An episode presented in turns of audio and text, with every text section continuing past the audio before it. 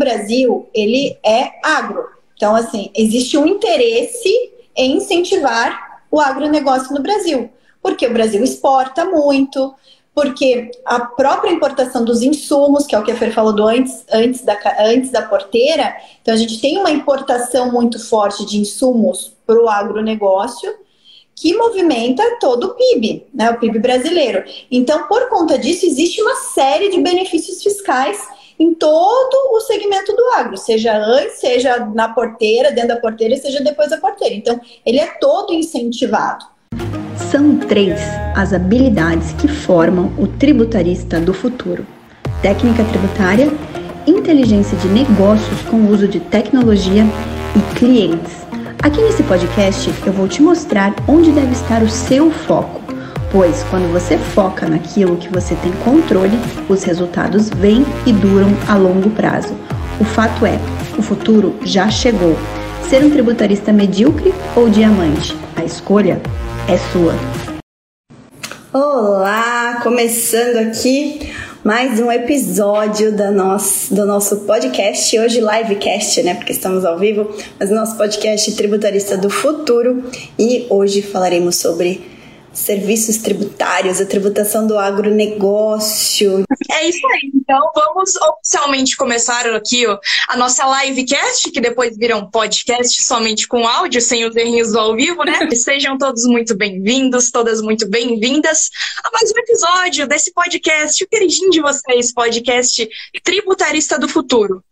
Se é uma das primeiras vezes que você está aqui, ou se você já é da casa, é sempre bom lembrar para que serve esse podcast, para com qual objetivo o criamos, né?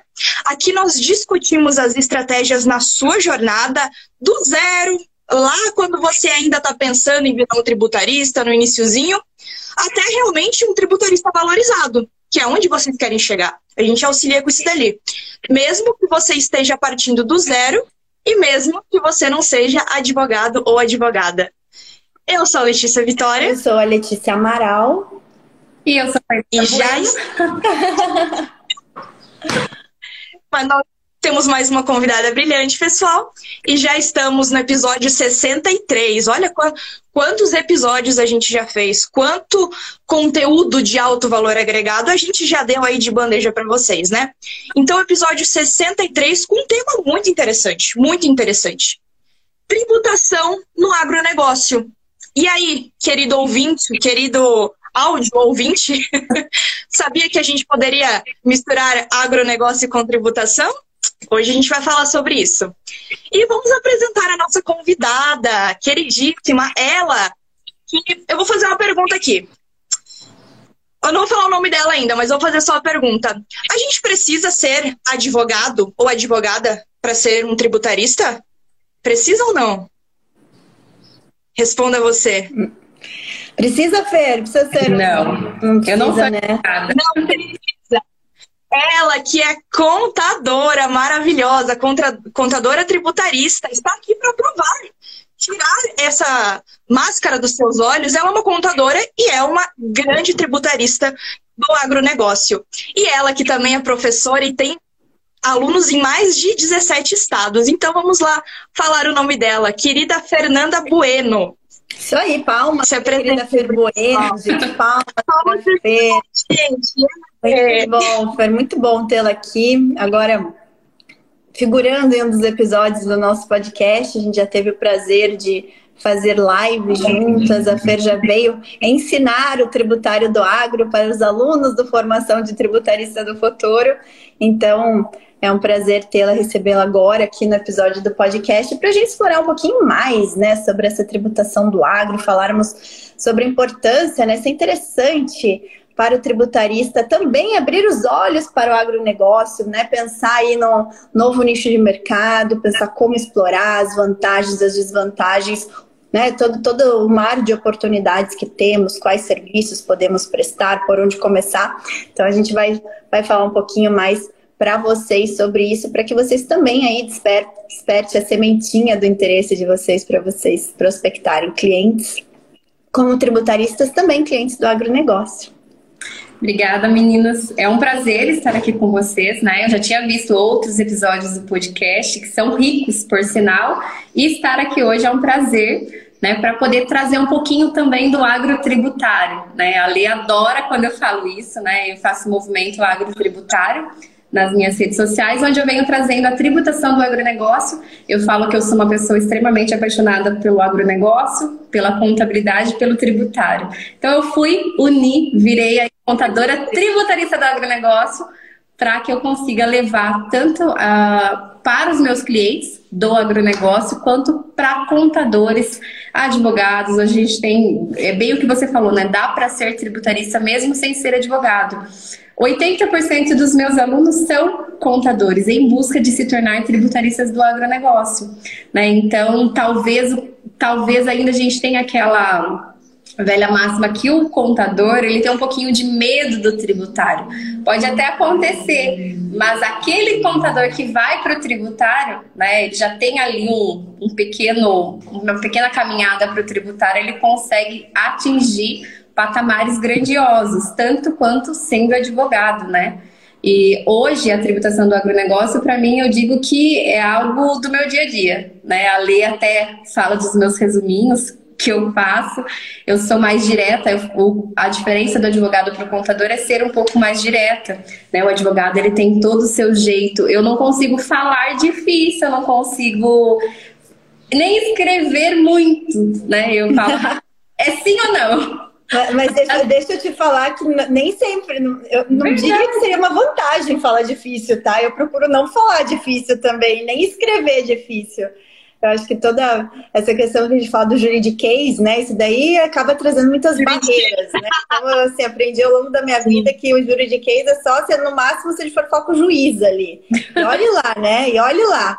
Mas então, a gente tem que tomar muito cuidado no falar difícil. Eu acho que quando, principalmente se a gente está se comunicando via redes sociais e querendo atingir pessoas de todos os níveis de conhecimento, quanto mais simplificado a gente falar, mais direto ao ponto, melhor. Então, eu até parabenizei mesmo a Fer pelos resuminhos, porque são bem didáticos, bem direto ao ponto para quem está começando, pelo menos para ter uma luz, assim, poxa, o que, que é o agro, como que eu vou explorar, quais são os, os tributos que eu tenho que ter em mente, quais, quais as possibilidades de serviço que eu tenho. Então, isso, é, isso é bem bacana para quem está tá abrindo os olhos. E eu, e eu notei um interesse muito grande, assim, de diversos dos meus alunos em relação a se especializar no agronegócio. E foi com base nisso, é, nessa identificação, vários mentorados entram na mentoria e falam, professor, eu quero, eu quero me especializar no agro, e alguns alunos também no FTF falando, quero me especializar no agro. E a gente sabe, sabendo que o, o o Brasil, né? O Brasil é agro, é, é, um é um setor da economia muito pulsante e muito amplo, né, Fer? O pessoal que não está ainda tão familiarizado vai ver o quão amplo é esse, esse nicho, né? Esse segmento de negócios. E aí, por conta disso que a gente fez, deu uma imersão para os alunos no ano passado, que eu tive a grande prazer de receber a Fer para ser uma das professoras, para a gente abrir, expandir, realmente focar nesse nicho tão importante que tem tantas oportunidades. E é sobre isso que a gente vai falar hoje também com o pessoal que está chegando aqui, Exatamente. quer se aprofundar mais e mais. E Feira, eu já vou falar. Eu vou chamar de Feira que você está em casa aqui já, no, no cafezinho virtual. Olha, já te amei, porque eu também super defendo essa questão do falar fácil. Porque se a gente fala fácil, as pessoas entendem. E se as pessoas entendem, tem conexão. E é isso que a gente procura aqui dentro do, do, do virtual, né? E antes que a gente comece propriamente o assunto, faz um merchanzinho aí das suas redes sociais, do teu Instagram, porque eu gostei muito dele. Eu acho que o pessoal vai gostar também. Faz um merchanzinho teu aí. Bom, quem quiser me acompanhar também nas outras redes sociais, é só procurar Fernanda Bueno Agro em todas as redes sociais, inclusive TikTok, que agora a gente foi. Os resuminhos estão, estão no TikTok. Muitos tá mais evoluída que a gente, né, Lelê? Porque até hoje eu não fui pro TikTok. maravilhosa, Todas maravilhosa. Se você procurar Fernanda Bueno Agro ou Agro Tributário, você consegue encontrar Facebook, Instagram, YouTube e o TikTok. Os resuminhos que estão aqui no Instagram, como não dá para baixar, foram todos para o TikTok para conseguir baixar. Né? Era uma, uma das dores em si dos alunos, a gente acabou indo para o TikTok. Né? Estamos começando lá ainda, mas estamos no TikTok também. Mas show, vamos para o assunto. Então, Fer, ah, você já escutou alguns episódios e você sabe que a gente sempre começa fazendo uma perguntinha explicando o básico para que o pessoal eles consigam realmente entender. O pessoal que está um pouco mais atrás no assunto, um pouco mais evoluído, todo mundo consiga entender o que a gente vai falar um pouco mais para frente. Então, o que é o agro? Conte aqui pra gente. Bom, nós, o Brasil é conhecido hoje como celeiro do mundo. Nós alimentamos uma nação, né? A gente não pode falar que a gente alimenta somente o Brasil, mas a gente alimenta uma nação como um todo. E o agronegócio, ele é o quê? Ele é um conjunto de cadeias agroindustriais. Quando a gente fala agronegócio, a gente não está falando somente lá do produtor rural em si, né? A Lê adora quando eu falo isso. Mas dentro das cadeias agroindustriais, a gente tem três divisões, que é o antes da porteira, dentro da porteira e o pós-porteira. O que é isso? Antes da porteira, nós estamos falando dos é, fornecedores de insumos, semente, tudo que o produtor rural em si vai precisar para sua lavoura, né, ou para sua pecuária, ele depende do antes da porteira. São esses fornecedores, é onde a lei atua bastante, né, Lê? Ela já fez vários trabalhos para antes da porteira. Nós temos dentro da porteira que é quem? É o produtor rural. É aquele que vai pegar a semente, colocar no chão, fertilizar, germinar, para que ele consiga efetivamente tirar o produto do solo. E depois a porteira é como ele vai escoar essa mercadoria. Todo mundo que tiver aí depois, né, pra, são cooperativas agroindustriais, as trading, todo mundo que ele vai escoar essa mercadoria estão pós-porteira. Eu, particularmente, sou apaixonada por dentro da porteira. Então, hoje nós iremos aprofundar mais aqui dentro da porteira. Quem é que está ali? O produtor rural. E eu falo, né? Eu sou suspeita para falar por gostar muito desse tema que o dentro da porteira hoje é o que mais está precisando de tributaristas. É ele que está mais descoberto como um todo. Né? Quando a gente está falando antes da porteira, pós-porteira, muitos deles são o quê? São pessoas jurídicas já constituídas e já conseguem aí ter é, um tratamento diferenciado. Os olhos já estão voltados para essas, é, para esses dois setores, né? O dentro da porteira ainda está descoberto, ainda precisa tem. Nossa, hoje no Brasil nós temos 5 milhões de estabelecimentos agropecuários, ou seja, dentro da porteira. Contadores, se a gente for pensar somente no contador, hoje no Brasil a gente tem 500 mil contadores apenas.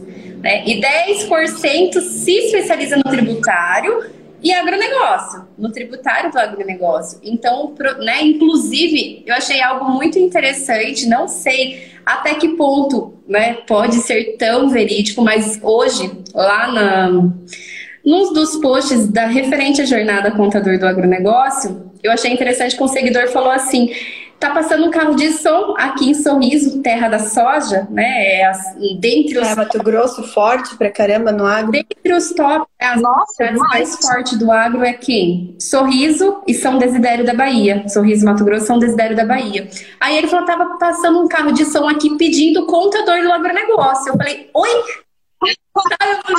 Olha só o marketing, Lelê! Eu falei, meu Deus! Eu amei esse marketing, é das antigas. Gente, Achei chique. Eu, aí o seguidor eu peguei. É o outbound, né? O outbound marketing, não é o inbound, é o outbound. Esse vai direto ao ponto. E assim, Vamos lá, era direto ao ponto. Procurando, não era nem o contador que estava anunciando. Era os clientes procurando era... o contador. Sim. Eu até entrei em contato, ainda não recebi resposta, depois eu te atualizo referente ao caso para querer saber um pouquinho mais dessa Vamos ver se foi efetivo esse marketing, se vai gerar resultado. Vamos. Eu Maravilhoso. Eu, Fê, deixa, deixa, eu, deixa eu fazer uns comentários interessantes aqui também, pensando, pensando que está falando do segmento do agro. É, você sabe o que é ignorância da pessoa, né? É, quando a gente não sabe as possibilidades, a gente acredita que não tem né? É, é, tem, é, quando a gente vai também para o marketing, a gente estuda muito neurociência, PNL e tal, e a gente aprende níveis de consciência. E, e eu tinha um, uma ignorância, né? Uma ignorância em relação aos produtores rurais como nicho de mercado. Primeiro porque eu sempre tive aquela questão, eu sempre atuei para pessoa jurídica, ah, não me interessa, pessoa física não me interessa. E segundo que pela ignorância, né? Então a gente né, tem, tem que reconhecer quando a gente é ignorante também, não consegui, é, não consegui identificar tantas oportunidades. E quando você veio dar aula para os alunos, e eu fui, eu fui sua aluna, inclusive, porque a gente aprende também, né? A gente tem que reconhecer a nossa. Temos que ser humilde intelectualmente ah, e reconhecermos que a gente está em constante aprendizado e que ninguém é, é dono da verdade, ninguém sabe tudo de tudo. Mas eu aprendi muito com você e vi quantas oportunidades a gente tem para explorar também para os produtores rurais. Uhum. E uma coisa que, que eu também não sabia né, é, é que os produtores rurais eles precisam ter inscrição estadual e CNPJ, muitas vezes, né? Eles precisam, por mais que eles sejam pessoas físicas, eles precisam. Então acaba que fica um caráter meio híbrido, né? Uma coisa meio híbrida ali. Eles precisam, não, eles têm a opção, né? Depois você vai falar, tem a opção de, de ter o CNPJ e tal. Existe um benefício, um benefício da legislação que a Fer vai saber explicar bem direitinho para vocês. Mas, e daí isso abriu, nossa, assim, parece que tirou minha venda, né? A venda da, da ignorância.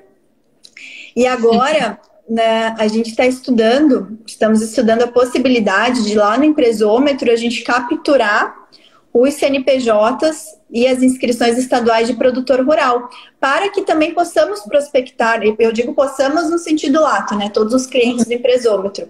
Para quem não sabe o que é empresômetro, o empresômetro é uma plataforma de inteligência de mercado e que ela é utilizada para diversas coisas, inclusive prospecção de clientes. Então, eu como tributarista utilizo muito o empresômetro para prospecção de clientes. E, e é, um, é, uma empresa do GLA Corp, né, que é o nosso grupo de empresas dentro do IBPT.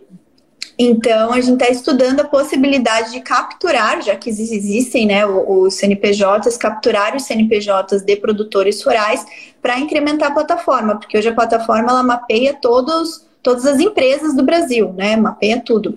E o, o produtor rural, por ter essa, vamos pensar assim, esse caráter híbrido, né? A gente ainda está estudando não violação LGPD, enfim, várias coisas ali que a gente está estudando. Já entendemos que a gente não vai violar LGPD, mas enfim, agora é um projeto que vai colocar e aí pode ser que a gente tenha muitas novidades no futuro próximo para também auxiliar a mapear, porque a gente fala da prospecção, mas uma vez que você tem todos esses dados consolidados, a gente mapeia um mercado de fato, né? A gente mapeia um mercado muito interessante e vai entendendo aí as, as características. Então, é, obrigada por ter tirado a venda dos.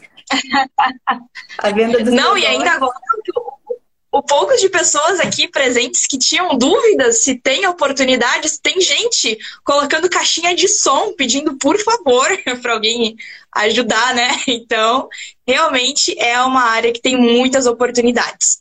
Mas show, tem oportunidades, mas agora vamos para mais mão na massa, né? É, a Lê falou que você fez um Reels falando um pouquinho sobre o que a gente precisa se preocupar em relação ao agro. Então, conta para o pessoal o que, que eles precisam se preocupar na hora que for é, prospectar, conseguir um cliente, prestar ali o serviço. Fala um pouquinho para gente. Então, falando do produtor rural, que é o dentro da porteira, né, que é esse que tirou a venda da lei, que também está precisando, e eu falo que é o que mais está precisando no momento, a gente tem duas, é, duas possibilidades do produtor rural se constituir. Sendo ele pessoa física, né, que é onde a lei ainda não enxergava, e sendo ele pessoa jurídica. 80% dos produtores rurais do Brasil são pessoa física, tá? 80% de todos os produtores do Brasil ainda estão na pessoa física. É uma dúvida muito comum. Até, né, tem um limite para eu ser pessoa física, né? Até que ponto eu sou pessoa física ou não, né? É, e não, não existe limite, né? Hoje eu encontro produtores aí que faturam 140 milhões na pessoa física no planejamento tributário dele tá ok, ele consegue trabalhar na pessoa física muito mais vantajosamente do que na pessoa jurídica, ele continua como pessoa física. Dentre essas possibilidades, se a gente for ali do produtor rural pessoa jurídica, ele vai ser tributado como as demais pessoas jurídicas. Então não há distinção das demais pessoas jurídicas. Eu acho que até foi esse Reels que a comentou lá, né, referente aos tributos, quais são os tributos que incidem no agronegócio? Se ele for constituído como pessoa jurídica, muitas das vezes, né, é, existem dois itens importantes para a gente se atentar, é, que é o que? Um é o planejamento tributário no quesito renda, no quesito é, diminuição da carga tributária mesmo referente à renda, e outro item é a sucessão familiar. Hoje no agronegócio é muito conhecido a holding rural, né? Hoje a gente conhece muito a holding rural, que é no quesito sucessão familiar. Ele é diferente do planejamento tributário de você a gente chama de pejotizar né, o produtor rural. É diferente você pejotizar o produtor rural por uma diminuição da carga tributária ou então você, né, você constituir a holding rural para uma sucessão familiar. Lá por 2013, né, inclusive ontem eu comentei numa live que eu fiz que em 2013 Uh, a minha defesa do, do, MBA da FGV foi exatamente isso, referente à pejotização sem de fato existir uma empresa que lá em 2013, nessa época que eu fiz o estudo, estava é, sendo muito comum você constituir pessoas jurídicas sem existir de fato uma empresa e sem fim de sucessão familiar. Quando você está entrando ali no quesito sucessão familiar, que você tem o patriarca que quer deixar, eu falo, quer passar o seu bastão em vida para os demais, né, para os filhos, para os sucessores, né, deixa de existir herdeiros, passam a existir sucessores, para que eles continuem, né, toda a sua atividade na uh, para que ele não perca, digamos que para deixar o seu legado ele faça sucessão familiar. Então existe a constituição da pessoa jurídica como holding, mas também existe a constituição da pessoa jurídica para de fato fazer economia tributária. Se ele for para pessoa jurídica, ele vai ser tributado como as demais empresas, imposto de renda adicional, contribuição social. Só uma PJ. É uma PJ comum, obrigações acessórias, nada muda. É uma PJ, ele pode ser tributado simples nacional, lucro presumido, lucro real. É, o agronegócio ele tem alguns benefícios tributários quando a gente está falando da tributação de bens e consumo, tá? Lá na pessoa jurídica. PIS, COFINS e ICMS, né? Digamos que boa parte da cadeia a gente tem suspensão e diferimento. Essa pode ser uma particularidade ali na pessoa jurídica, né? No, na pessoa jurídica do agronegócio. Temos benefícios tributários, é, eu falo assim, é tudo igual às demais PJs, porém com algumas particularidades, alguns benefícios tributários. Né? Sem entrar muito em termo técnico ainda, dois benefícios que também né, eu fiz um Reels essa semana, eu estou chamando de Reels de resuminhos, é no quesito. é, eu estou no, no Reels de resumo. É mais para os alunos, né? Só que eu vejo que muita gente se interessa por esses resumos. Sim. É, mas né? O que que a o que que a empresa, a pessoa jurídica, só que isso se estende também para o produtor rural, pessoa física, pode ter de diferente de uma pessoa jurídica comum. Uh, seria a depreciação acelerada incentivada. Quando a gente está falando das demais empresas, a gente tem o quê? A depreciação conforme a tabela da Receita Federal, né, que vai depreciando conforme os anos vão se passando. Para o agronegócio, a gente tem o que? A depreciação acelerada incentivada. Então, se eu comprei uma, um maquinário, por exemplo, hoje é muito comum a gente encontrar colheitadeiras acima de 1 milhão e 800 mil, né? Então, são valores muito comuns, eh, esses valores no agronegócio. E o produtor rural, sendo ele pessoa jurídica ou pessoa física, a gente já entra na pessoa física, ele pode depreciar, ou seja, utilizar como despesa ali no ano de aquisição. Isso faz com que ele tenha prejuízos a compensar em, em períodos posteriores, né? É onde a gente entra onde no segundo benefício tributário. Numa pessoa jurídica comum, nas demais empresas, nós temos o que? O limite de compensação de 30%. Né? Então, prejuízos a compensar, qualquer pessoa jurídica pode compensar no limite ali de 30%. O agronegócio não tem limite. Né? Então, todo prejuízo que ele. Excelentes vantagens. Todo prejuízo, Sim. né? Todo prejuízo que ele tem, ele pode compensar 100% no período seguinte. Isso faz, né? Daí todo mundo fala, nossa, mas por que, que o agro é diferentão? Né? O agro é diferentão, tem esses benefícios, uma pessoa jurídica aí comum não tem, o agro tem. Mas basicamente é para considerar o agro como essencial para a economia do Brasil.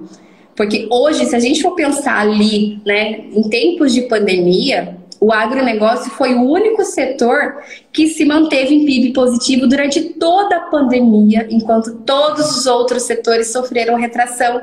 Né? E convenhamos que o agro veio puxando toda a economia do Brasil. É, ele, ele ajudou a economia do Brasil né, nesse ano, nesse momento de pandemia. Isso fez com que a Receita Federal começasse a voltar olhos para o agronegócio. Mas é assunto. É, a gente vai chegar nesse ponto, é um ponto bem, bem importante, é. entram as oportunidades também. Sim, Mas deixa entram lá. É, eu, eu, quero contextualizar algumas coisas aqui que a Fer falou, porque são bem importantes e, eu, e, e para mim foram muito impactantes, sabe? Quando eu aprendi. É, e eu acho que, e, e, como a gente sabe que tem várias pessoas aqui em diferentes pontos da jornada, tem gente que vai entender o que é uma depreciação, tem gente que vai, vai ser grego ainda o que é uma depreciação. Então, não vou, não vou entrar tanto em detalhes aqui. Mas, gente, vamos pensar. O Brasil, ele é agro. Então, assim, existe um interesse em incentivar o agronegócio no Brasil. Porque o Brasil exporta muito, porque a própria importação dos insumos, que é o que a Fer falou antes, antes, da, antes da porteira, então a gente tem uma importação muito forte de insumos para o agronegócio, que movimenta todo o PIB, né, o PIB brasileiro. Então, por conta disso, existe uma série de benefícios fiscais em todo o segmento do agro, seja antes, seja na porteira, dentro da porteira, seja depois da porteira. Então, ele é todo incentivado. Tá? Existe, é, é, quando a gente vai pegar o produtor rural, de uma forma bem, bem específica, e eu quero, porque eu passei por essa, por essa, por esse aprendizado, essa desmistificação, essa, essa, essa sair da, da minha ignorância e vir para a luz, mas olha só que interessante, tá? Sempre que a gente ouve, eu via muito anúncio, ah, tributarista do agro, tem lá um que fala agro, não sei o quê, só que sempre focando muito na questão da holding, a holding, a holding, a holding. Então eu achava que assim, produtor rural, vou fazer holding para produtor rural. Então não via assim super interessante fazer é, a, a, atacar esse nicho de negócios do produtor rural, porque você só ouve falar da tal da holding do produtor rural. Mas como a Fer falou, a holding é para fins de planejamento sucessório. É, tem impacto tributário, tem, mas é para planejamento tributário, é, sucessório. Só que quando a gente vai olhar o produtor rural que está ali nativa, não está necessariamente se preocupando no planejamento sucessório dele, ele tem uma importante indagação que nem sempre eles também têm essa consciência, mas eles necessariamente é que entra o nosso trabalho de levar essa consciência, assim como a Fernanda Banda trouxe essa luz para a Letícia, né? Que vocês levem essa luz para os produtores rurais. Eles têm uma grande indagação qual é a melhor, qual é a melhor forma e a forma mais vantajosa que eu tenho de atuação? Pessoa física ou pessoa jurídica? Muitas vezes, como a Fer falou, eles nem sabem que eles têm essa, que eles têm que fazer essa escolha e que pode ser que muitas vezes vai ser a pessoa física que vai ser a mais vantajosa e outras vezes vai ser a pessoa jurídica, a depender de qual que é o objetivo, para que, que ele está, se ele está fazendo arrendamento mercantil, se ele está fazendo arrendamento é, ou não. Enfim, tem alguns fatores. Só que o primeiro passo é levar essa luz para ele, porque daqui a pouco a gente vai entrar no, no fato da Receita Federal ter se voltado os olhos para o produtor rural, porque ainda existe muita informalidade, muita sonegação por desconhecimento, né? Por uma ignorância, não por dolo, né? não por intuito de querer fraudar o fisco, por uma simples ignorância. Então, a primeira grande oportunidade que o tributarista tem é de se capacitar, de se especializar, de entender a diferença e quando que é mais vantajoso você fazer um planejamento para o produtor rural para que ele seja continue sendo pessoa física e quando é mais vantajoso você transformar ele numa pessoa jurídica. É. E outra, outro, pensando nesses dois pontos, nós temos no agro algo, algo que é muito sui generis e peculiar do agro produtor rural.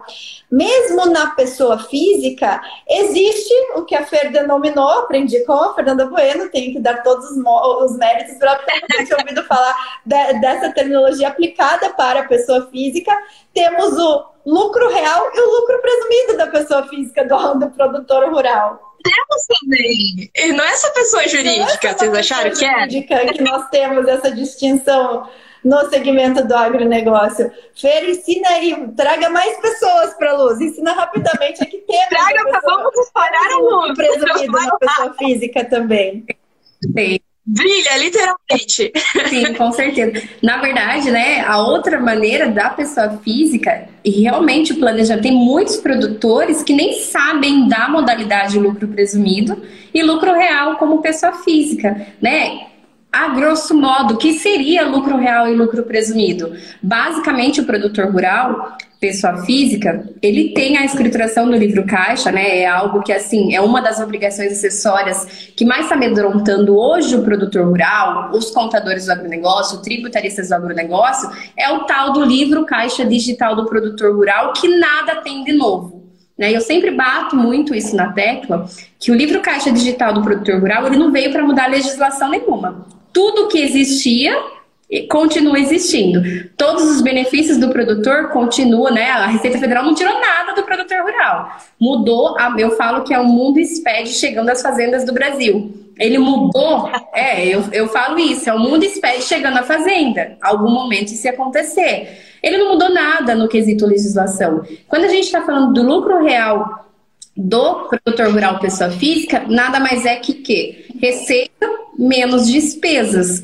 O que, que é a receita do produtor rural? Né, a gente tem a venda da produção, venda de ativo imobilizado e a distribuição de sobras de cooperativa agroindustriais. Ativo imobilizado menos a terra nua. A gente não dá para entrar muito nesses detalhes, mas seria basicamente isso: despesas custos, tudo que ele utiliza para efetivamente né, conseguir explorar a atividade rural, despesas de manutenção de máquina, manutenção predial, desde que, né, um ponto bem importante, né, a gente comentar é o seguinte, desde que seja da atividade rural. É muito comum, quando a gente está falando, né, no princípio da entidade ali, da contabilidade, quando a gente tem uma PJ e uma pessoa física, já é bem difícil você falar para o dono que o dinheiro não, era, não é dele né? Fala, não, peraí, o dinheiro é seu, mas não é seu, né? Se você... Quando a gente está falando do agronegócio, que a gente está falando de pessoa física com pessoa física, é um pouco mais difícil. Então, as despesas... É mais complicado ainda fazer essa distinção, né? Sim. Do que, que é a pessoa, do que é a pessoa física dele, patrimônio dele, vida, e o que é a pessoa física dele, negócio. Sim. Então a gente tem basicamente o lucro real seria receita menos as despesas, inclusive aquela depreciação acelerada incentivada que a gente tem na pessoa jurídica, se aplica também à pessoa física. Então o terceiro item ali de despesas é as despesas com investimentos, que nada mais é depreciação acelerada incentivada. Toda máquina que lá na pessoa jurídica ele, ele depreciaria 100% no ano de aquisição, como pessoa física também. Então, por isso é importante você analisar, né? Ou lá em 2013, quando eu fiz esse estudo, é porque o que acontecia, estava acontecendo muita venda de pejotização do agronegócio, do produtor rural, sem fim sucessório. É exatamente o que você falou né, que você só ouvia falar da tal da holding, né? Então existe sim a possibilidade da tributação pela pessoa jurídica, mas desde que seja feito um planejamento tributário. Muitas das vezes não compensa para o produtor pejutizar a sua atividade rural, se não for para o planejamento sucessório, entendeu? Então, naquela época tinha muita venda, né? Minha região sofreu muito com a venda da pejutização. Você perguntava para o produtor, por que, que você tem uma pessoa jurídica? Não sei. Porque ah, falaram que é melhor assim. É, falaram que é melhor assim. E é uma crença limitante, eu digo porque eu vivenciei essa crença limitante. Não me, não me pareceu interessante atuar com produtor rural por uma crença limitante. Pá, fazer PJ para ele. Só que, gente, a hora que você consegue entender que, dá pra, que, que a legislação te permite fazer um baita do planejamento tributário para o produtor rural, que você realmente vai conseguir ajudá-lo a reduzir o custo ônus tributário dele. E muitas vezes não é pela PJ, mas assim ele se mantendo como pessoa física e sabendo optar se ele vai na pessoa física para o lucro real ou para o lucro presumido, isso causa uma, transforma uma transformação enorme na vida do produtor. Isso é a Leva luz para ele, assim como a Fê trouxe luz para ele. É a luz. e a gente está falando ainda de um dos tributos do produtor rural pessoa física. Né? Quando eu falo para os meus alunos, a gente tem quatro planejamento tributário que deve ser feito ano a ano. A gente precisa fazer esse planejamento, esses quatro planejamentos tributários. Imposto de renda, né? É pessoa física, é pessoa jurídica. Foi para PJ, se é lucro real, lucro presumido. Eu nem cito o Simples Nacional, porque convenhamos que para você ir para o Simples Nacional você vai ser tributado muito mais caro. Então, existe a possibilidade de ser do simples, mas eu não vejo é, isso na prática, entendeu? Não, não, consigo colocar isso daí na prática porque a tributação é muito mais alta. Foi para PJ, real e presumido, foi para PF, real e presumido. Real, receitas menos despesas. Lucro presumido é o quê? Você é tributado em cima das suas receitas.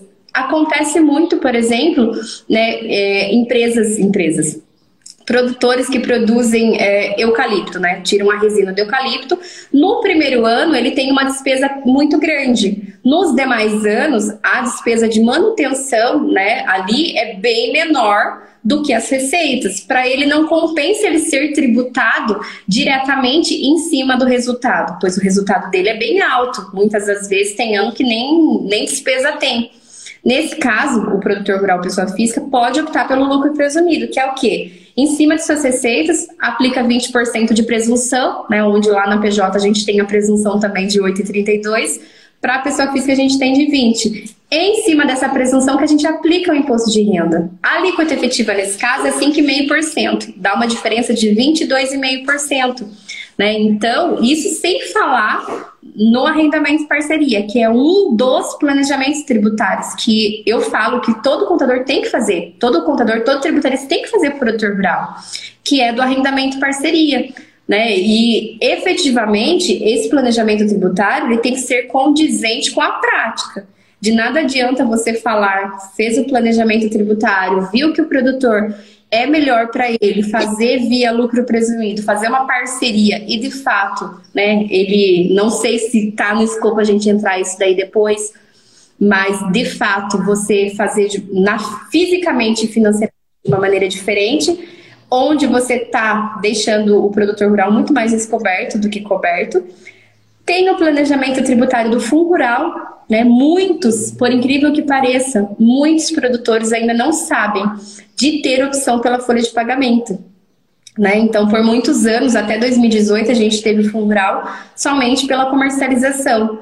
E tem produtor que de fato compensa para ele servir a folha de pagamento. Mas muitos produtores, hoje eu viajo todo o estado de São Paulo visitando produtores, e tem produtor que a gente conversa que nem sabia que o fundo rural podia ser pela folha de pagamento. Outros levavam, eles descobriam e levavam essa informação para o contador. Entendeu? E o contador, aí chegava no contador, o contador não sabia dessa informação. Então, é importante realmente você estar tá ali e abrir os olhos do produtor. Eu falo que tem, eu tenho alguns alunos que são produtores. Tenho vários alunos, inclusive a gente estava comentando isso ontem. Tem vários alunos que são produtores rurais e tem vários alunos que são administrativo do agronegócio. Por quê? Por não ter o profissional ali para auxiliar, eles estão indo em busca da informação, eles estão indo em busca do conhecimento aonde está chegando a necessidade de um, de um tributarista. Eu gostei muito de uma parte que você falou, que é um negócio que a gente sempre está batendo martelo, a lei principalmente, que é a diferença de um tributarista, que a gente chama de medíocre, mediano, que é mais do mesmo, e um tributarista de inteligência de negócios. A diferença é quando você conhece o negócio do seu cliente. Você falou ali do eucalipto, eu achei super interessante. Uma pessoa que não vai lá, não, não conversa com o cliente, não pergunta os detalhes da produção do cliente, nunca ia saber que o primeiro ano do eucalipto era tinha mais tributos e depois quase nenhum. Então é a importância de realmente conhecer o negócio do cliente, né? Que vai fazer o, o resultado ser melhor. É o que eu sempre falo, né? Você tem que estar literalmente em campo. A gente sempre fala do campo de batalha, ali também fala de campo de batalha, e para o agro você precisa estar literalmente em campo. Né? Um dos módulos lá do treinamento, eu ensino, por exemplo, uma produção de soja, né? Para quê? Aí o aluno vai lá, mas por que, que eu estou aprendendo quais são os passos? Que primeiro tem o plantio, depois tem a fertilização, irrigação, colheita, venda. Por que, que eu preciso? Eu não sou engenheiro agrônomo, por que, que eu preciso saber? Você vai, você precisa conhecer o seu cliente para quê? Para você ver onde está o gargalo, né? Oportunidade. Agronegócio. Quando a gente está falando do produtor rural pessoa física, que ele é, quando ele é tributado pelo real, que é receita menos despesas, no agronegócio ainda acontece muito do que? Ali na colheita é o gargalo do produtor rural. Por quê? Porque os prestadores de serviço de colheita, isso não é na minha região, isso é no Brasil inteiro, né? Eu tô com aluno em 17 estados, todos trazem né? Eu sempre tenho algumas perguntas que eu faço para todos eles para eu conhecer os estados. E todos demonstram a mesma, o mesmo problema, que é o serviço de colheita não ter nota fiscal. Se eu não tenho nota fiscal, como que eu coloco isso como provar despesa? Como que consequentemente, hum. consequentemente meu lucro é maior. E se eu sou tributada 27,5% sobre o lucro, então eu, quando eu conheço todos os passos do meu cliente, igual você falou no quesito eucalipto, você precisa realmente estar em campo e conhecer a atividade do produtor rural. Por isso que eu falo, quando eu, é, eles perguntam para mim, como começar? Olha uma atividade, porque você vai precisar conhecer para encontrar esses gargalos. Né? Então, hoje, no, ali no processo de todos os passos do agronegócio, eu vejo que a colheita, né, a colheita ainda é um gargalo do produtor rural, que é onde os prestadores de serviços ainda não estão emitindo nota fiscal. Aí são valores gigantescos. Né? Eu tive um produtor rural aqui esses dias que só de colheita ele pagou 500 mil reais. Não é pouco, entendeu? Isso de uma colheita. E quanto isso daí tributariamente, e esse produtor rural vai pagar imposto de renda esse ano.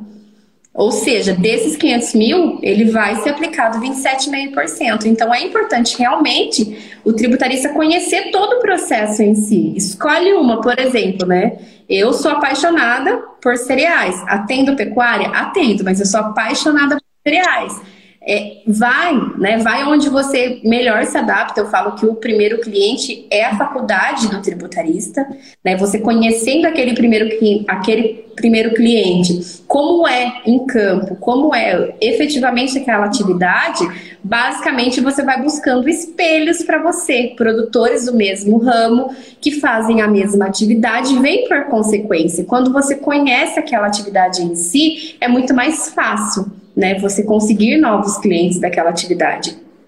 Então, é, o pessoal pergunta, ai, como que eu faço para ter experiência no tributário? Vai conquistar teu primeiro cliente. É, é o primeiro cliente. primeiro cliente, você vai ter uma baita de uma experiência. A gente pode estar falando aqui, ensinando, o curso ensinar tudo, mas se você não colocar em prática, você não vai consolidar o teu conhecimento ali. Então, precisa consolidar e olha uma coisa interessante, um dado bem interessante que a Fer trouxe aqui, que eu acho que a gente tem que enaltecer. Eu falo que um dos quatro serviços do tributarista de inteligência de negócios é a governança e compliance tributária. Um é o planejamento tributário. Então a gente já viu que é bem, né, super essencial fazer planejamento tributário para produtor rural. Governança e compliance tributário. Olha só o que a Fer está trazendo. Poxa, não tem nota fiscal. Poxa, às vezes o problema não é que não tenha despesa, tem despesa, mas não tem, não tem comprovante. Ah, livro caixa do produtor rural é obrigação acessória. Então, tudo isso demonstra o quê? Uma falta de governança, né? Uma falta de governança do, do produtor rural que muitas vezes leva ou leva a estar em desconformidade com a legislação, a legislação tributária. Então, olha a oportunidade também para o tributarista de prestar o serviço de governança e compliance tributário. Muitas vezes você vai focado no planejamento, você não consegue nem fazer o planejamento de fato porque falta. Ele está tão desorganizado, ele está tá faltando tantos elementos que às vezes você não consegue consolidar a melhor forma de planejamento para ele, justamente pela desorganização. Então, é uma outra baita oportunidade que o tributarista tem, tributarista de negócios tem, para abrir os olhos para esse segmento de mercado também. Né, para poder estudar mais sobre a questão do, dos produtores rurais. O agro, como a gente viu, é muito mais amplo do que os produtores rurais. Né? E, e, e aqui eu estou numa região que é portuária. Né? São Francisco do Sul é o quinto maior porto do Brasil.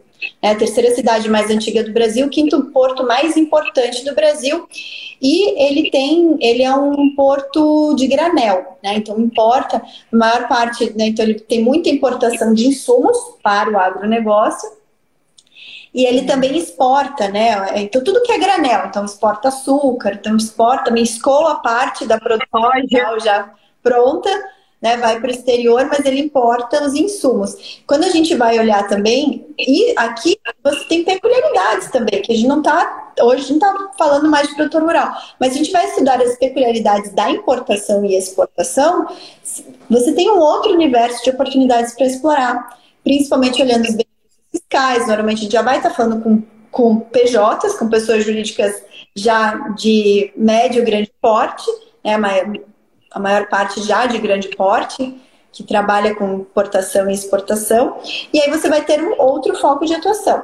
Né? Vai, vai ter que se especializar na parte de COMEX, na parte de COFINS, os benefícios, ICMS, muito importante, né?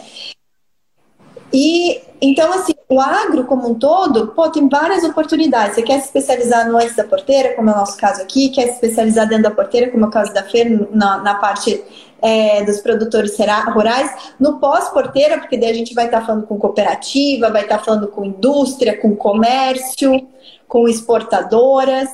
Então, o, o agro, de uma forma geral, é muito amplo que temos que fazer entender um pouco mais, é o que eu sempre falo, a gente precisa entender o negócio do nosso cliente para que possamos entender as oportunidades que temos como tributaristas para que ele possa escalar o negócio dele. No final das contas, o nosso papel vai ser sempre o quê? Auxiliar o nosso cliente a crescer, a escalar o negócio dele, sem que a tributação seja um problema. A gente tira a tributação como obstáculo, porque normalmente a tributação é vista como um obstáculo. Então, nosso objetivo é tirar tirar a tributação como obstáculo. Temos a tributação, vamos encarar a tributação e te ajudar a recolher o menor tributo legalmente possível. Então, é esse, esse o papel aqui da quando a gente também está focando no agro, em especial para o produtor rural. E aí, Fer, eu acho que a gente pode engatilhar, não sei se é isso que tava, eu cortei a Lelê aqui, Lelê, mas mas eu acho que. Não, mas é isso aí. A gente está no caminho certo, falando ali dos serviços que o pessoal pode prestar.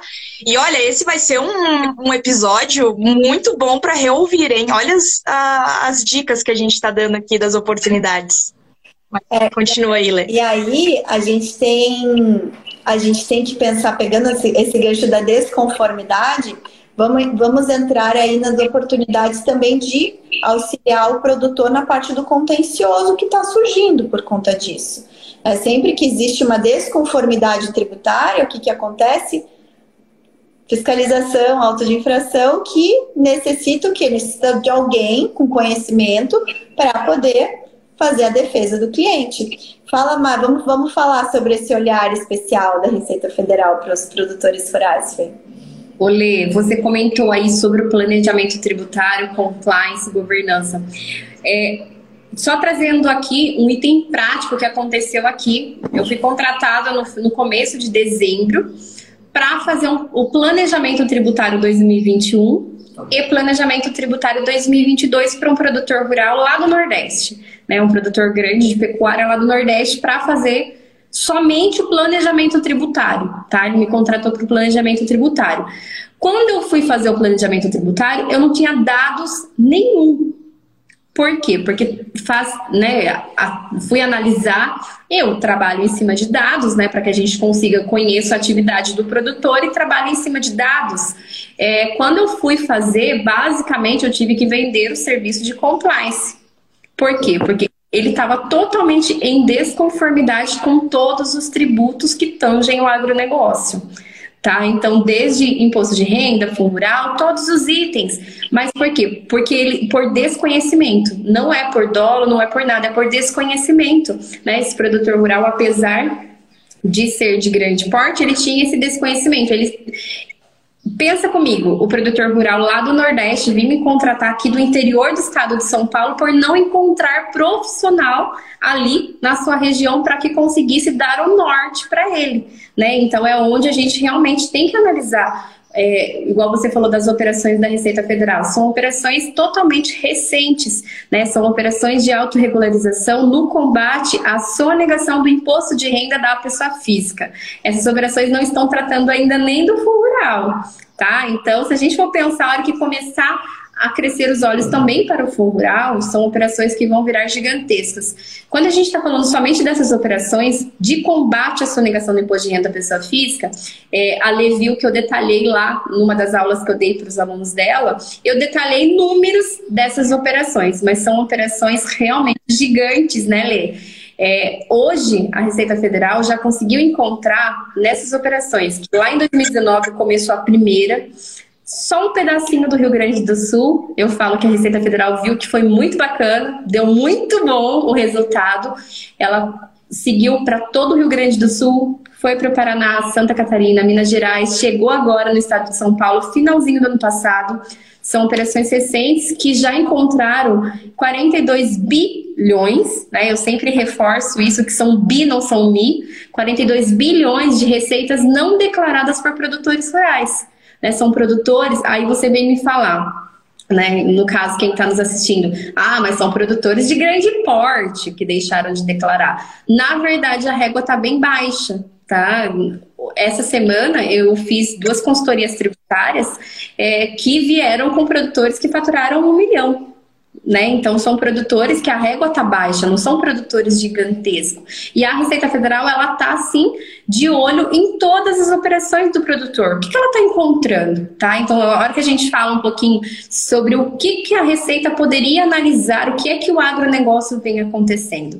No agronegócio, o produtor rural, a gente tinha ali é, por muitos e muitos anos nunca houve fiscalização direta para o produtor rural, principalmente pessoa física. Quando a gente está falando de pessoa jurídica, é muito mais comum, devido à quantidade de SPEDs que é entregue, é muito mais comum ter uma fiscalização.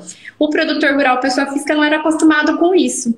Então, o que, que acontecia? O que, que a Receita Federal encontrou? Né? A gente não está falando em nenhum momento que é uma sonegação, mas é o que a Receita Federal encontrou, né? Ela encontrou produtores emitindo nota para outros produtores para aumentar a despesa né? Eu estou com o produtor de um lado. Quando a gente está falando do lucro real da pessoa física, produtor de um lado, ele está com a receita bem superior à despesa, está com a base de cálculo alta para o imposto de renda. Um produtor emite nota para outro produtor rural para que diminua a despesa naquele. Né? A gente não está nem falando que ele deveria ter recolhido, esse um que vendeu deveria ter recolhido full rural. Né? A gente só está falando de imposto de renda ainda. Mas nessas operações ele devia ter recolhido full rural. Mas a Receita Federal encontrou essas operações, produtores rurais comprando notas de despesa, né? São algumas empresas noteiras. Ah, são eram era basicamente nisso daí a gente pode considerar essas empresas noteiras como né, como conluio ali porque eram empresas formadas laranja especificamente para venda de nota para produtor rural. Empresas de São Paulo vendendo notas, vendendo notas. Não existia movimentação física, não existia movimentação financeira para produtores do Rio Grande do Sul, né? Então, isso em operações específicas de produtor. Um item que a Receita Federal hoje ela já declarou, né? Isso daí é nota oficial da Receita Federal, que ela vai analisar em todas as operações fiscais. É o quesito arrendamento e parceria. Né? O que, que acontece? Só para a gente falar brevemente como que é a tributação e o que é o arrendamento e parceria. Né? A gente tem de um lado um proprietário de terra. Hoje no Brasil a gente tem duas figuras: o proprietário de terra e o produtor rural, né, que quer explorar a atividade rural. Tem vários pro proprietários que não querem efetivamente explorar a atividade rural, né? Não tem interesse nenhum em explorar a atividade rural de um lado e muito, só que não quer deixar a terra parada. E muitos produtores que querem explorar a atividade rural e não tem terra suficiente. Não tem terra suficiente. Aí a gente tem o, os contratos agrários. Do, os mais utilizados são contrato de arrendamento, contrato de parceria. O contrato de arrendamento, como deve ser, não é o que acontece, né? O contrato de arrendamento, o proprietário, ele tem basicamente um aluguel fixo, seja ele mensal, trimestral, anual, ele recebe uma quantidade fixa em dinheiro por, né, como contraprestação de ceder aquela terra para o produtor rural explorar. Então, independente do que acontecer com aquela atividade rural, ele vai receber aquele valor que foi acordado lá no contrato inicialmente.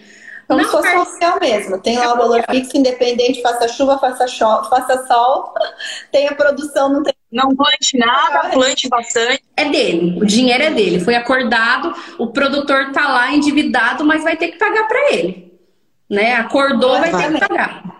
Entendeu? Então, só que, né, o negativo disso daí é que ele é tributado, esse valor total que ele recebe em 27,5%, seja ele pessoa física. 27,5%. Então, basicamente, né, um quarto do que ele recebe como arrendamento fica para a Receita Federal, tá? Esse é o ponto negativo do arrendamento. Na parceria agrícola, como que funciona? Mesmo caso, de um lado proprietário, do outro lado produtor, né, a contraprestação de ceder a terra, ele vai receber frutos da parceria. Ou seja, no caso de, uh, do produtor rural ele entrar somente com a, do proprietário entrar somente com a terra, ele fica com 20% do que dos frutos da parceria, ou seja, dos frutos da atividade rural do produtor rural. Né, se ele plantou soja, 20% da soja, né? Um ponto muito importante que eu falo, a Receita Federal está pegando hoje, mas se a gente for procurar atrás, tem muita jurisprudência antiga descaracterizando, tá? Então isso daí já é antigo, não é novo. A Receita só está colocando isso daí em pauta, mas já é antigo. É, o produtor rural que explorou a atividade, 20% do que ele produziu, daquela soja que ele produziu, ele transfere os produtos para o proprietário esse proprietário vende esses produtos e tributa como produtor rural. Tá? Então vai lá no campo de atividade rural, como ele não tem despesa, é tributado pela presunção alíquota efetiva em 5,5%. É 22,5% né, mais barato do que, do que se fosse arrendamento. Isso se na prática aconteceu correto. O produtor rural explorou, transferiu 20%. No caso, a gente está acontecendo isso muito no Rio Grande do Sul, que está sofrendo com a seca. Muitos produtores estão perdendo sua lavoura, né? Muita gente que plantou está perdendo. Esses proprietários que de fato fazem parceria, eles estão tão nervosos quanto quem está explorando. Por quê? Porque se eles vão receber em cima dos frutos daquela parceria, em cima das sacas de soja que vai ser colhido, muitos produtores né, perderam até 100%, ele não vai receber nada. Mas por quê? Porque eles cumprem de fato o que é, né? Então, o proprietário, ele tem que arcar com o risco daquela parceria, tá? Né? Um, o, a maior diferença é efetivamente arrendamento é dinheiro e não arca com risco, a parceria recebe em produto e arque com risco. Se ele não produzir nada, eu também não recebo nada. Então, por isso, isso faz com que o proprietário não queira correr o risco. Eu não quero correr o risco, né? Eu quero receber o meu valor. Então, efetivamente, eles recebem dinheiro, mas declaram como parceria, né? Então, é isso que a Receita Federal está encontrando hoje e está. É, eu falo que assim, ela está sendo boazinha, tá? A Receita Federal, nesse momento da vida dela, não sei, por, né? Graças a Deus, ela está sendo boazinha. Ela está dando uma colher. Receita Federal. Ela está dando uma colher de chá, por quê? Ela não está autuando de, direto. Ela não está autuando. Ela, né, convenhamos que ela até poderia, mas ela não está autuando. O que, que ela está fazendo? Ela está fazendo ações de autorregularização. Ela encontrou essa irregularidade, ela manda uma cartinha para o produtor rural para que ele automaticamente se autorregularize, tá? Ela dá a opção do produtor rural se autorregularizar, se autorregularizou, virou os débitos tributários, que daí entra no que ela estava falando, né, do contencioso tributário. E muitos, né, nessa primeira operação pequenininha que aconteceu lá no Rio Grande do Sul, realmente muitos produtores se autorregularizaram e né? E isso gerou para os cofres públicos milhões de reais. Né? Então, a Receita Federal, ela, como a gente estava falando que, por um lado, a economia do Brasil, vários setores sofreram retração, né? concomitantemente, a Receita Federal deixou de arrecadar. Né? Então, de qualquer maneira, ela. Muita gente está falando assim, ah, vai demorar, por exemplo, né? Vai demorar para chegar aqui em Goiás, Mato Grosso, que ainda são operações, é onde está mais localizado o agronegócio. A gente viu Mato, Mato, Grosso, Bahia, são locais fortes do agronegócio que ainda não é, Mato Grosso do Sul, Mato Grosso, Goiás, Minas, Bahia, Espírito Minas Santo. já chegou. Minas já chegou. Então, são, é. são lugares, lugares que ainda nem chegaram. E a receita não vai parar. De fiscalizar os demais locais, né? Como ela viu que levantar é, e vamos pensar, se a gente fosse Receita Federal num, numa situação de recesso econômico e o agro ainda pulsante, é claro que eu ia voltar para o agro, que tem, tá rolando dinheiro ali, tá aí, tá só havendo sonegação. Então, é óbvio, é Sim. óbvio, a Receita precisa arrecadar. E tá, temos um lado vários segmentos em recesso, em recessão. Se o agro não está e está sonegando, está em irregularidade, é claro que vai em cima do ela agro. Vai. E eu falo, eu falo que assim que na prática, o que acontece? Ela está voltando para o agronegócio para esses pequenos detalhes, tá? São detalhes de conformidade mesmo, que o produtor ele consegue se, né, ele consegue se adequar. E tem muitos itens que a gente consegue Inclusive, né, eu prego muito isso, que o nosso foco maior é ajudar o produtor rural, que é quem alimenta o Brasil, quem alimenta uma nação e é quem acorda todo dia de manhã para ir lá no campo colocar comida na mesa dos brasileiros e da, da nação como um todo. Então a gente precisa ajudar esses produtores. É por eles que a gente está ali, entendeu? Para ajudar. E o que acontece? Hoje a gente consegue ver o boom que teve nas commodities. Mas você estando antes da porteira, você viu também o quanto isso aumentou os insumos. Então, muitos produtores, hoje a gente só vê falando, ah, o agro está muito caros, né? Na verdade, é. aumentou o custo lá fora, né? O dólar foi para as alturas. Como um todo. O, o dólar foi, ficou alto, o, o, o, o, além de ser pautado em dólar, aumentou o preço em dólar também aumentou, fazendo a conversão para o real fica super alto e sem insumo não tem, não tem produção. Então Sim. ficou caro mesmo. Então a gente vê como um todo, né? Hoje a gente vê falando, ah, o agro está faturando bilhões, trilhões, o agro realmente está ganhando dinheiro. Mas tem muitos produtores, né, principalmente os pequenos, que o que acontece? Ele sim teve um aumento ali no valor das commodities, ele conseguiu vender um valor bom, mas o insumo que né, teve insumos que triplicou o valor. Então, não necessariamente o lucro ele acompanhou esse crescimento. Né? Mas a regularidade, a importância dele estar mais regular perante a Receita Federal aumentou, né? Muitos produtores, por exemplo, com a obrigatoriedade do livro caixa digital do produtor rural, né, que são produtores que faturem acima de 4,8 milhões, produtores que antes não eram obrigados né, ele pode ser que o lucro dele não tenha aumentado, né, tanto quanto o valor das commodities, mas ele passou a ter que entregar muito mais informações para a receita, né? Então eu falo que ele, de fato, para gerar competitividade, que é o que você prega bastante, né, Lê? É, ele precisa ter esse olhar mais tributário. Ele precisa ter essa segurança jurídica que nesse momento ele está descoberto. O produtor rural, muitas das vezes, por desconhecimento. Tá? A maioria muitas vezes eu falo, eu, eu, olho também essa questão da distinção entre o contrato de arrendamento e de parceria, e como tem muitos advogados que nos seguem também, é uma oportunidade também para o advogado para olhar esses contratos, para olhar, ver como que é, se de fato um, um contrato foi escrito como, a, como arrendamento e na, na realidade na é uma. Prática. É, na prática então, acontece. A própria redação dos contratos é muito importante, porque impacta na, na na, na parte tributária. Então, também tem essa. É, mais uma oportunidade para quem também tem familiaridade com construção de contratos, que pode auxiliar e vê a importância de um contrato bem escrito para né, a repercussão, reflexo tributário, tributário que ele vem a ter. Então, realmente a gente tem bastante oportunidade, né? Eu vejo assim, é, todos os movimentos do fisco para nós tributaristas ser analisados, acompanhados e vistos como oportunidade. Tudo para a gente é uma oportunidade para a gente servir melhor o nosso cliente, né? Sim. Então, antes da gente ir para as perguntas, tinha uma parte muito importante e eu queria te perguntar, Fer, porque assim, sobre prospecção e clientes, como é que a gente consegue ter clientes no agronegócio? Porque uma vez eu vi não sei de quem, mas era da área tributária também, contador, tributário, que ele falou sobre que dentro do, do agronegócio, os proprietários, o, o, o que realmente vai lá e planta, o tomador de decisão, tem uma ignorância não só na parte tributária, na parte de, dessa decisão, mas uma ignorância realmente de são pessoas mais antigas, muitos deles, uma vez eu morei, eu tenho 19, Eu tinha nove anos, eu morei por três anos num lugar rural, a parte rural de Joinville, Piraberaba.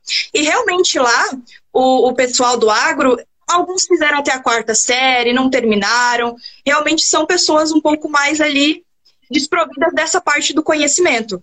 Então, mesmo eles sendo os tomadores de decisão, como é que você chega neles para conversar, para oferecer o seu produto? Porque eles são os tomadores de decisão, mas às vezes tem alguém que auxilia ali, um filho, um irmão, que ajuda bastante nessa decisão. Conta sobre isso. Quando a gente está falando de produtor rural, né? Hoje, dizer para você que eu tenho uma prospecção ativa, eu não tenho, tá? Eu nunca tive uma prospecção ativa. Eu falo que assim, é, hoje eu sou procurada por produtores rurais que querem se adequar. A gente fala que quando a gente está falando ali do produtor rural, eu entendo o que você quis dizer sobre é, eles serem mais fechados. Realmente o produtor rural ele é mais fechado e o, e o, né, o mais difícil do produtor rural é o tempo. Produtor rural ele acorda 4 horas da manhã e ele chega 10, 11 horas da da noite na casa.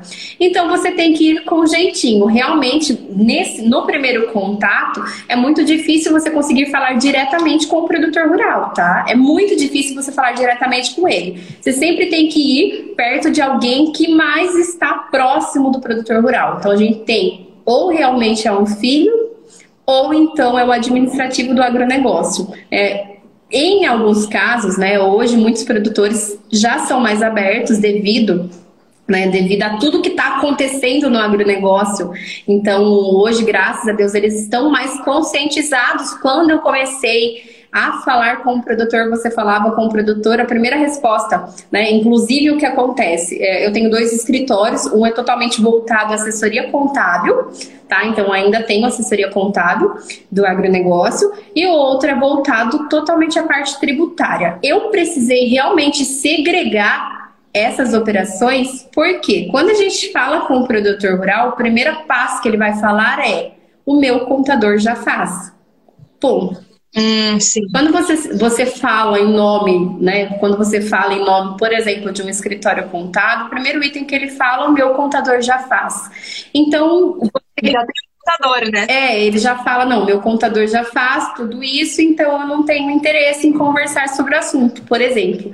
Né? É um item que realmente a gente acaba vendo muito por aí. Mas o produtor, quando você começa, o que que né, nós trabalhamos aqui muito com recados via WhatsApp. A gente, a gente participa bastante de feira, dia de campo, a gente está onde o produtor rural está. Porque o produto, e assim, no, por exemplo, se você for, digamos que trabalhar em uma região, é o primeiro produtor rural que você precisa pois todos eles, quando você demonstra muito valor para esse produtor rural, automaticamente ele vai indicar para os outros. No agronegócio, a indicação, eu digo que o boca a boca funciona muito. Tá? Então é possível você fornecer, né, você fazer uma prospecção mais ativa, né, ir atrás.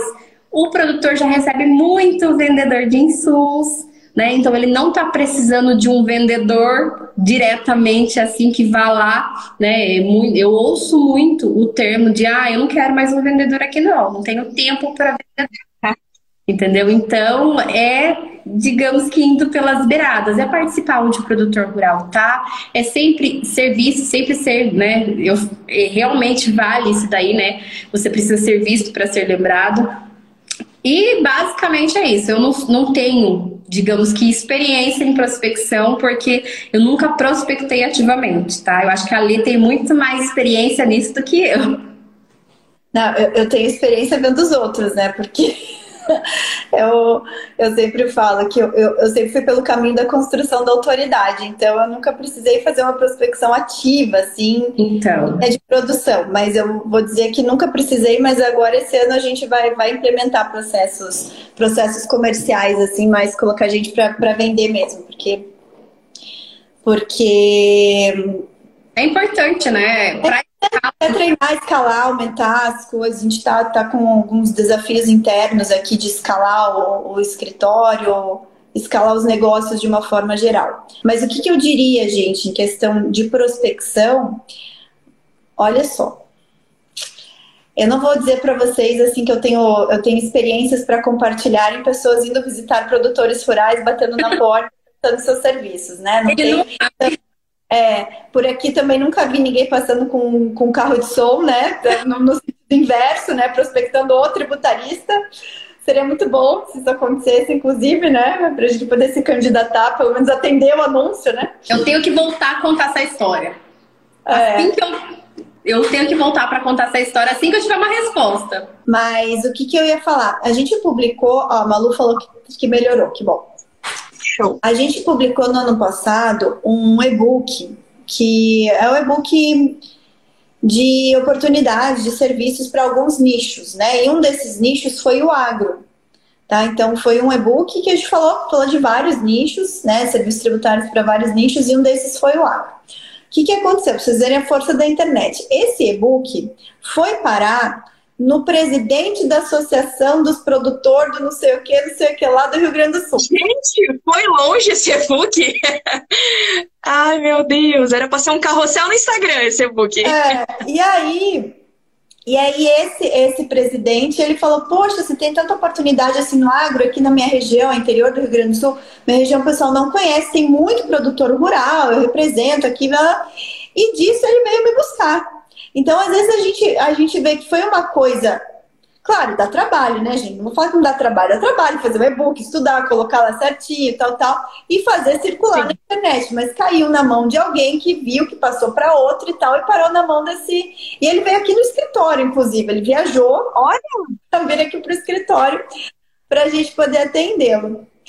E para vocês verem, assim, que a, às vezes a gente acha que a prospecção pela constru... pelo, pelo marketing de conteúdo, né? A gente fazer, produzir conteúdo, dar uma palestra, fazer uma live, organizar um evento falando do tema, não dá resultado, mas dá muito resultado. Dá muito resultado. A, a Fê pode falar, começou agora. Faz quanto tempo que você está mais ativa nas redes sociais, Fê? Não faz tanto tempo, né? Faz alguns meses. Julho. Eu não, criei faz... o Instagram em julho. Eu tinha o meu Instagram pessoal, né? Mas o meu Instagram é de julho. Eu sempre. Eu, Olha só. Eu sempre tive o campo de batalha, né? Eu sempre tive conhecimento, campo de batalha, mas para as redes sociais foi julho. E hoje a gente tem produtor de todo local do Brasil que nos procura. Sim, tem o Real Seus que tem aqui, ó, 4.900 visualizações. Então é um conteúdo que, que chega nas pessoas, né? Sim.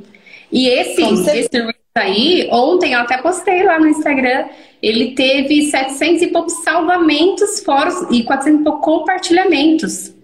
Entendeu? Então. E vocês dizendo que não querem produzir conteúdo porque tem vergonha? Como assim?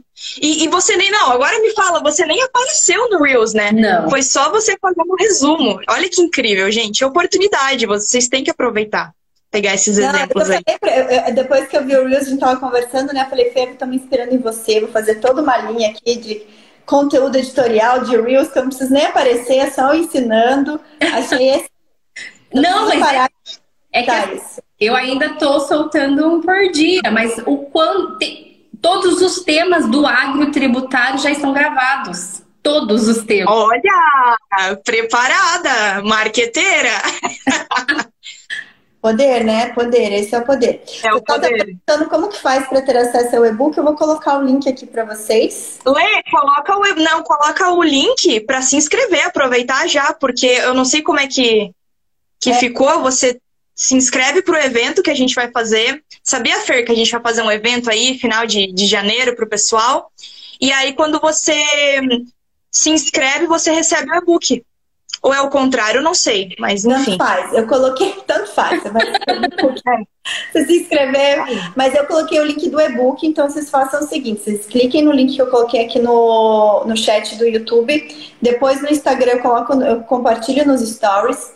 Vocês vão baixar o e-book e logo que vocês baixarem, vocês também vão receber o convite para vocês se inscreverem, entrarem no grupo de WhatsApp para participar do evento da Revolução do Tributarista, que é o evento que eu ensino vocês, né? ensino vocês a se tornarem tributaristas valorizados, mesmo que vocês estejam começando do zero e que não sejam advogados, e em busca dos primeiros 10 mil reais por mês, né? Dos primeiros, eu falo que são os primeiros porque o céu é o limite, né? Mas assim, a gente começa abaixo. Então, o objetivo de vocês é faturar 10 mil mês, tá? Primeiro patamar aí é o mínimo que a gente espera de um tributarista empreendedor.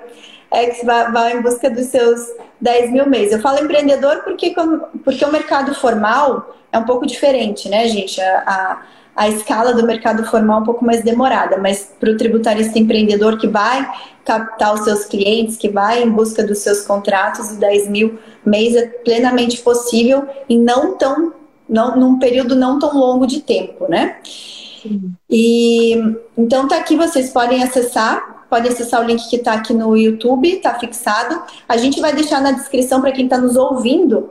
A gente vai colocar o link na descrição também do vídeo desse episódio no Spotify para vocês verem também depois acessarem, clicarem e terem acesso a esse e-book que a gente comentou, tá bom? Que tem ali um compilado de serviços que vocês podem explorar para o agro.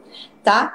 E, e eu, voltando na questão da prospecção, não menosprezem o marketing de conteúdo tá? E conteúdo pode ser de qualquer forma. Né? O conteúdo pode ser vocês gravando um vídeo para o YouTube, pode ser vocês convidando algumas pessoas para um evento físico presencial, para um evento online, tendo, nutrindo um perfil de rede social e fazendo parcerias. Fazer parceria é algo que dá muito retorno também. Tá? Às vezes vocês fazem parcerias com pessoas é, de outras áreas afins que atendem, né, atendem o segmento do agro. Então, a, a, prospecção ela pode ser feita de diversas formas, tá? Eu vou ensinar mais falar nisso. prospecção durante o evento, inclusive, né? Na Revolução do Tributarista, a gente tem uma aula só sobre prospecção. Sim, e por falar em, em, parcerias, tem um pessoal aí que eu tenho certeza que já está apaixonado pelo agronegócio e quer fazer uma parceria ali com o pessoal que já está mais, mais dentro desse, desse caminho. Você dá aula, né? Sim. Fer, me conta um pouquinho. É um, conta para o pessoal, é um, um produto? É uma mentoria? Conta um pouquinho sobre o seu produto aí. Na verdade, nós temos um método especialista em tributário do agronegócio, onde a gente ensina, são 12 módulos de toda a base do que, que tem que ter um contador tributarista do agronegócio. Né? A gente tem, eu vi a necessidade também de incluir várias uh, obrigações acessórias, então lá tem, tem desde a teoria de direito tributário, tributação do agronegócio, todos os tributos incidentes, desde a legislação até a prática, tem uma visão bem prática, obrigações acessórias, regularização de imóveis rurais, contratos agrários. São 12 módulos e 12 sessões de mentoria, né? Então a gente tem encontro em grupo durante 12 sessões, né? Então, network. É, é que na verdade é para os alunos não procrastinarem. É uma maneira deles não procrastinarem.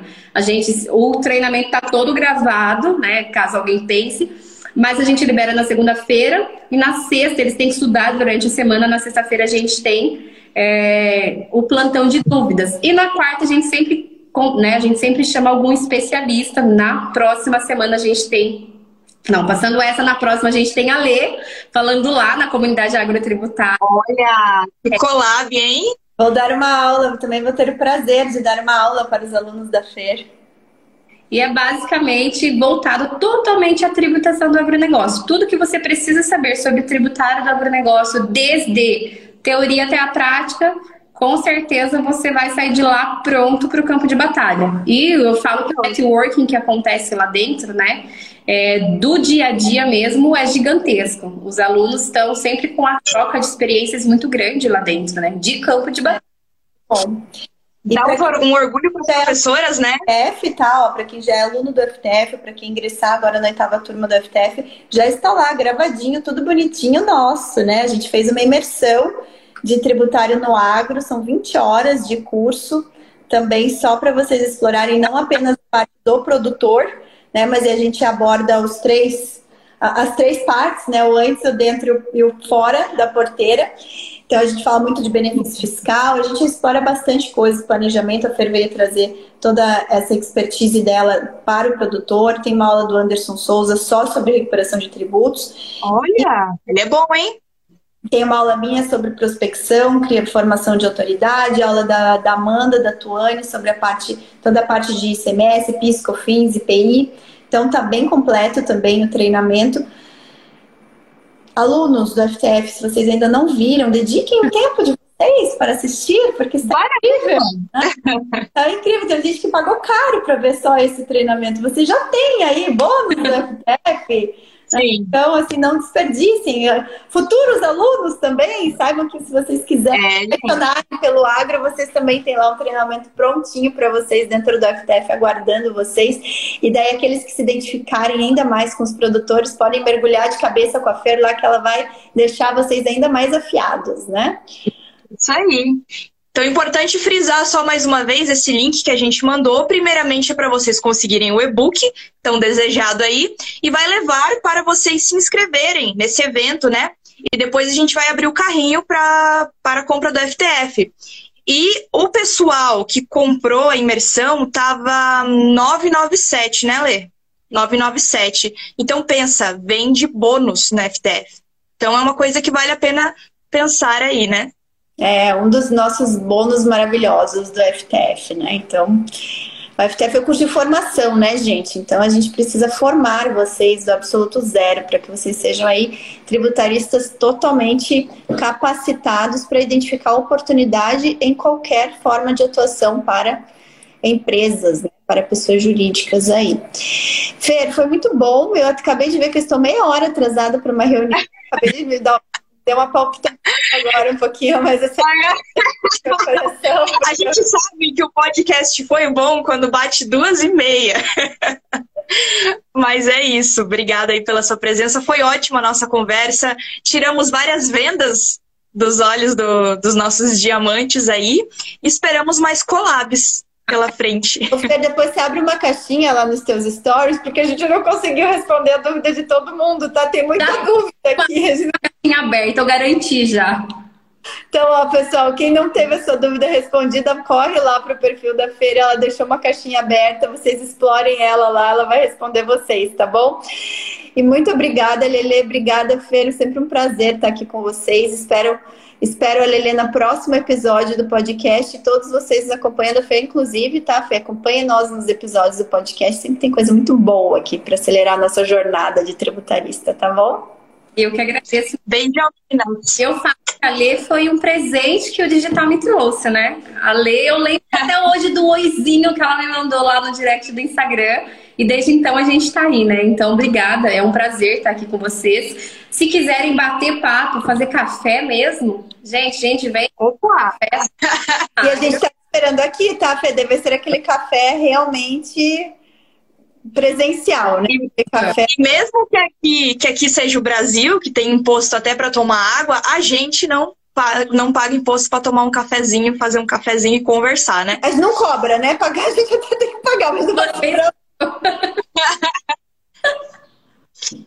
Mas o que a gente gosta de, de conversar, quando junta lá na Dan, quando tava eu, a Gia, a Lê, aqui, ó, nas conversas, né? É. Mas é isso. E teve, vocês tiveram um encontro esses dias, né? Tem que fazer um encontro daquele lá. Lembra? Encontro com piscina e tudo, vamos. Ah, vamos lá na casa da Gia tomar banho de piscina. Isso aí. Bora! Vamos lá na casa da Gi. Quando eu, quando eu fizer a piscina da minha casa, que é um projeto assim já de. que não saiu do papel ainda, sabe? Eu tô me amarrando com esse projeto da piscina, não saiu, mas ó, do lado da minha casa é praia. Você também pode ir na praia. Você praia, gente, é a piscina de Deus. E com onda ainda. É isso. É. Tchau, meninas. Beijão. Tchau, gente.